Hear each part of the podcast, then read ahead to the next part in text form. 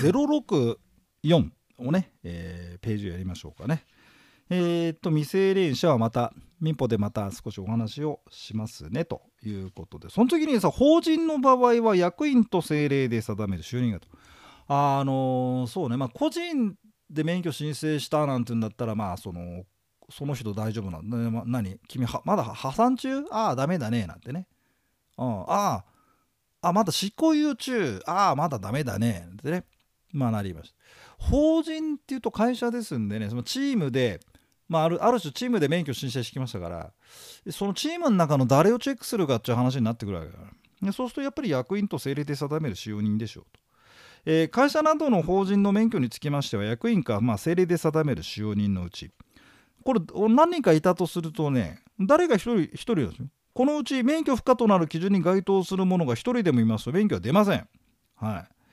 えー、さ役員のほか政令で定める使用人も免許不可となるか否かが問われる対象となる役員役員だけじゃなくてねで政令で定める使用人っていうポジションの人もね、えー、チェックされちゃうんですよと。えー、ということでね、えー、おじさんです。法人が新規に免許申請してきたら役員と政令で定め政令で定める使用人って何？なんて寝ぼけ寝ぼけたこと言わないで、ね、もうやったもんね。うん。だからさ、これは頭入ってないと、こういうふうに出てきた時に、え、なんだっけ？なんてなっちゃうから、ね。もういや、覚えるって言い方は あんまり好きじゃないですけどな、なぜかっていうと、もう自分に自信がないです。自分の地頭力の低下が嫌になっちゃいますからね、同年代の皆さん。ね。覚えらんないわ、なんてね。うん。言うでしょ？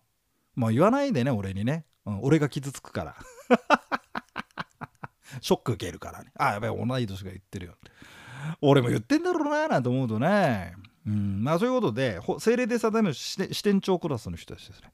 政令で定める使用人の素性がチェックされます。会社の経営陣に不適格者が1人いるとアウトですと、えー、免許を供与する者が法人ならば役員また政令で定める使用人のうち免許不可となる基準のいずれかに該当するものがあるもの。株式会社関東ブラックキャット連合ですね、うん、オラオラオラオラ系のね不動産会社が。で役員政令で定める使用人。まあ誰か1人ぐらいいるでしょう。ね。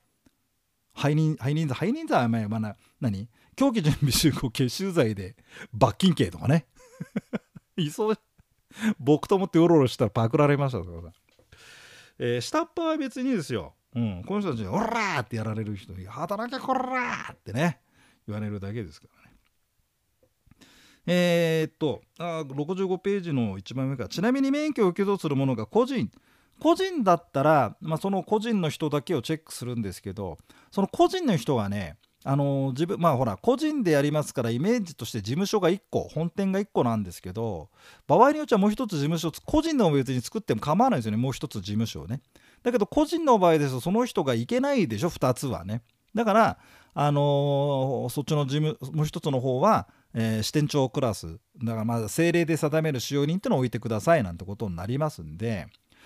え本店と支店がありますよ。事務所2つですよなんて時はさまあ政令で定める使用人っているかな。でそうするとそっちのそいつもだからチェックをね、ねされると。まあそんなことでいいでしょうかね。はいその次。ああ来た来た。ほらそもそも宅建士を雇っていない場合など。えー、宅建業者は事務所にあっては5人に1人以上となるように、えー、それから案内状等ってのはまた後でやりますが、えー、1人以上となるように青年者である専任ってとこちょっと丸太いて専任の宅建士だからね別に専任って言ってもね専任の試験とかがあるわけじゃないんですよ。会社で、え、っと、じゃあ君と君は専任って形にするね。君はまあいいや、専任じゃなくても、みたいな。だってさ、5人に1人以上を専任っていうポジションでっていうことでしょ。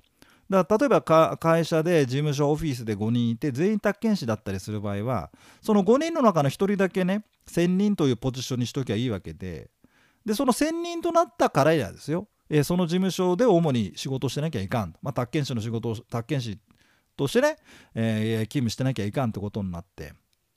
でもまあその専任じゃない他の宅建士と何か差があるかったらば別に差はなくてあの重要事項の説明とかさまあ追っておいやりますけどあの専任じゃなくたって別にね宅建士だったらできますからね、うん、だから一応専任って言うけどそんなにねあのー、なんだろうな大それた話じゃないんですよ。うん。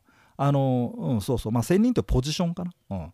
ただね、まあ、とは言いましても、宅建業の免許申請するときに、えー、メンバーが、まあやまあ、これ全部5人での役員とかも入りますからね。はい。メンバーが4人なんです。宅建士誰もいませんっていうんじゃ、これじゃしょうがないんですよね。うん、だから、あいや1人っていうことなんですね。そう。いる？ねいる？ちゃんとこれ聞いてるね、やから系の皆さん。やから系不動産の皆さん、いますか？ちゃんとお宅2000人の宅建士。うちにもいるんですかね？っていうね、質問する人がいますけど、俺ね、それは聞いてください。ないしは知らないふりをしてください。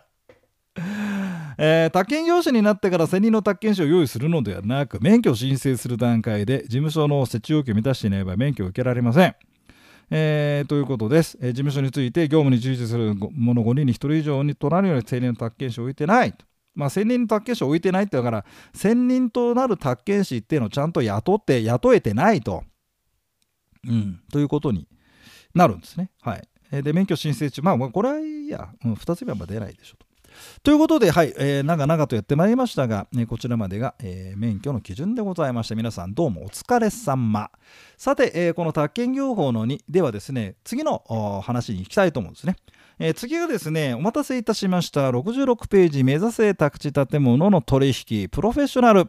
えー、宅地建物取引士になろうぜせっかくだから仕事ができるかっこいい宅建士になろうぜイエーイですね、えー、この一派が盛り上がってますけどね。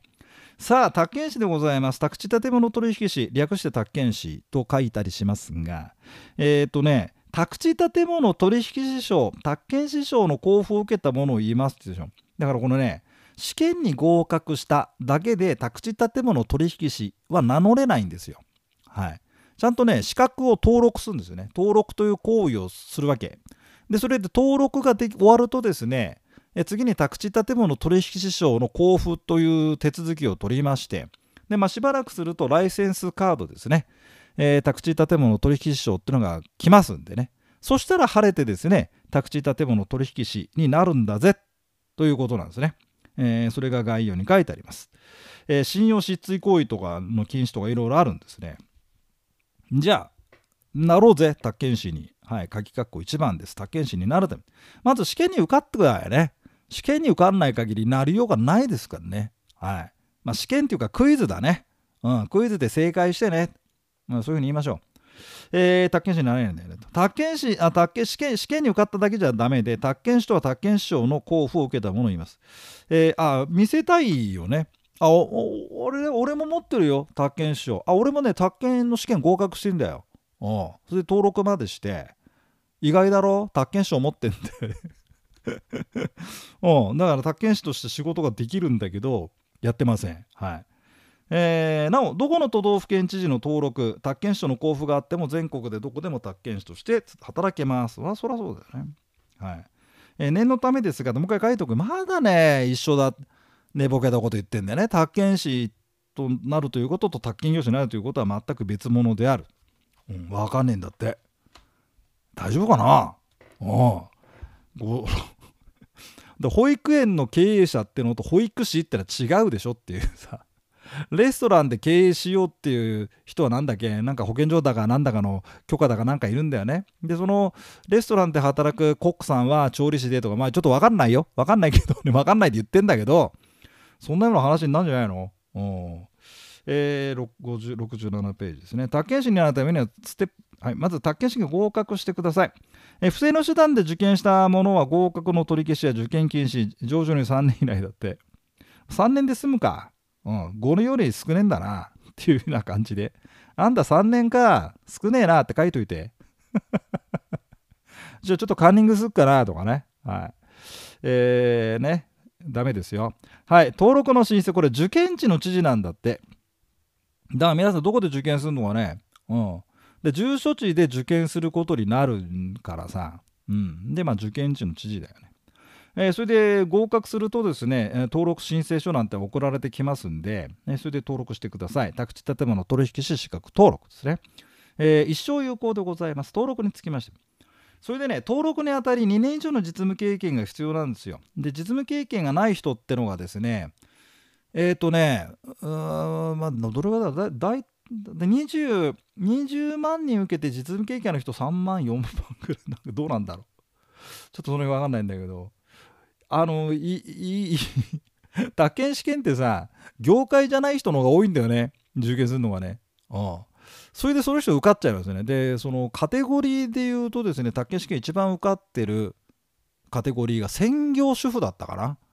で2位が学生かなんかだったと思うんだよね。で専業主婦と学生がねあのバトルなんですよ。1位か2位かなって。でなんか普通のサラリーマンの人とか宅建業界の人って下の方にですね 勉強しないからさ。やっぱ時間が取れるかどうかなんだろうね。うん、ということだってだってやり方はだって過去問解けるようになればいいってだけだけの話しちゃちょっとあれだけどさ。まあそんなんで、まあ、時間さえあればさいけるわけだからね。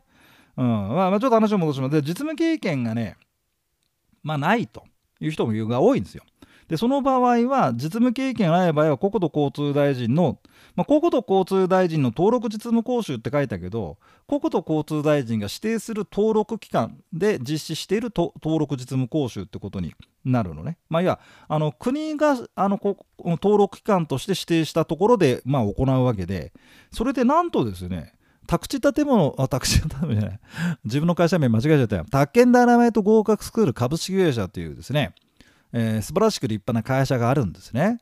で、その宅地建物、また間違えた。宅建 宅建ダイナマイト合格する株式会社もですね、なんと国土交通大臣が指定する登録実務講習実施団体になっておりますということで、我々も、えー、やります。で、例年ですね、えー、2月開催かな。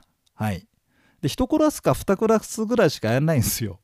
いやまああの名前出すとなんですがレックだタックだ日建学院だめってもう腐るほどやってますから、えー、どっかで行けますどっかまあタイミング合えばね行けますけどうちはねあんまりやってないんですねあの人が来ないんですよ不人気あの全然ほらまうちうちの竹田山だとねまああの業界で言えばカスみたいなさ底辺をさまようねそういう弱小貧乏なスクールです。開催できないそんなに金がなくて。開催するの金かかるんじゃん。うん。まあ、話を戻します。えー、ということで、えー、登録実務講習受けて終了書が出ますよと。えー、登録申請先は受験地の都道府県知事。えー、登録に有効化ありません。だ登録までしとくってのも手だよな。それででもね、あの初年度、初年度じゃないや、宅建試験合格して、で登録実務講習ね、まあ、うちにもね、来てくれんですよ、それでも14、15人はね、でね、その人たちはすげえ仲良くなるのね、やっぱりね。でね、大沢校長に会いたかったですなんてさ、あのそんなこと言うわけよ。あ、そうなんですかなんてね。だから試験に合格するとさ、なんか感謝の気持ちがあんじゃん。そういう脳内のホルモンかなんか出んじゃないの？で、出会う人で、で、過去になんか家族に感謝とか言ってんじゃないのね。なんで俺も入っちゃうんじゃない？そのホルモンの影響で。で、なんか会いに来てくれて、うん、会ったらがっかりみたいな。えー、まあまあそういうことで10人ぐらいでもねまあ何人聞いてんだか分かんないしこの音声講義なんていうのはさで本がどれくらい売れてるかも実は知らないんだよ俺。ああだけどまあまあいいや、うん、そういうことで、えー、登録実務講習があります。えー、それでねあそれでですね今度宅建師匠の交付なんですよ。でとだから試験合格してまず登録というハードルを、まあ、まあ、ハードルってことでも手続きをしてそれでその時にライセンスカードまでください、宅地担当書くださいって申請しておくと、え登録が終わってから来るんですよね。宅地建物取引証っていうのは来ます。で、これも登録先の都道府県知事名義で出てきますよと。で、ここはね、有効期間があんのよ、5年間。で、更新が必要なのね。でね、更新をするときにね、今度ね、あの実務講習、実務云々じゃなくて、あの宅地建物取引士のね、えー、この取引証交付申請というかなそういう講習があるの知事が指定する講習法定講習って言い方するんだけど、えー、それがあるのねそれでねだから、えーと、試験合格して登録してその年に宅建証までもらいましたって人がいっぱいいるんだけどまあ5年間経つじゃんで5年経ってさらに宅建証欲しいですかって時にあいやもうすいません宅建宅建士ねちょっと使わないんでとかっていう人もいるわけよねだったらそのまんまあのうん、執行したま執行はなるけど、うん、ほっといてもいいです。でまたほらあの状況が変わって宅建士としてちょっと働こうかなとか金稼ごうかなと思った時にね登録までしてるんだったら、えー、そのほらライセンスカードの発行はまあまあそんな手間もかかんないからさ。そう。でとにかくまあ登録はまあ大事にしてくれっていうふうなね思いが、えー、ございます。はい。じゃあ、そしたらね、その次ね、たあ、じゃあ、そしたらごめん。あの、長々話しちゃってすいませんね。じゃあ、次の音声講義はね、宅建士でどうのこうのって話がちょっとここから続きますんでね、えー、そっちで、はい。えー、次の音声講義はその辺を、えー、やりましょう。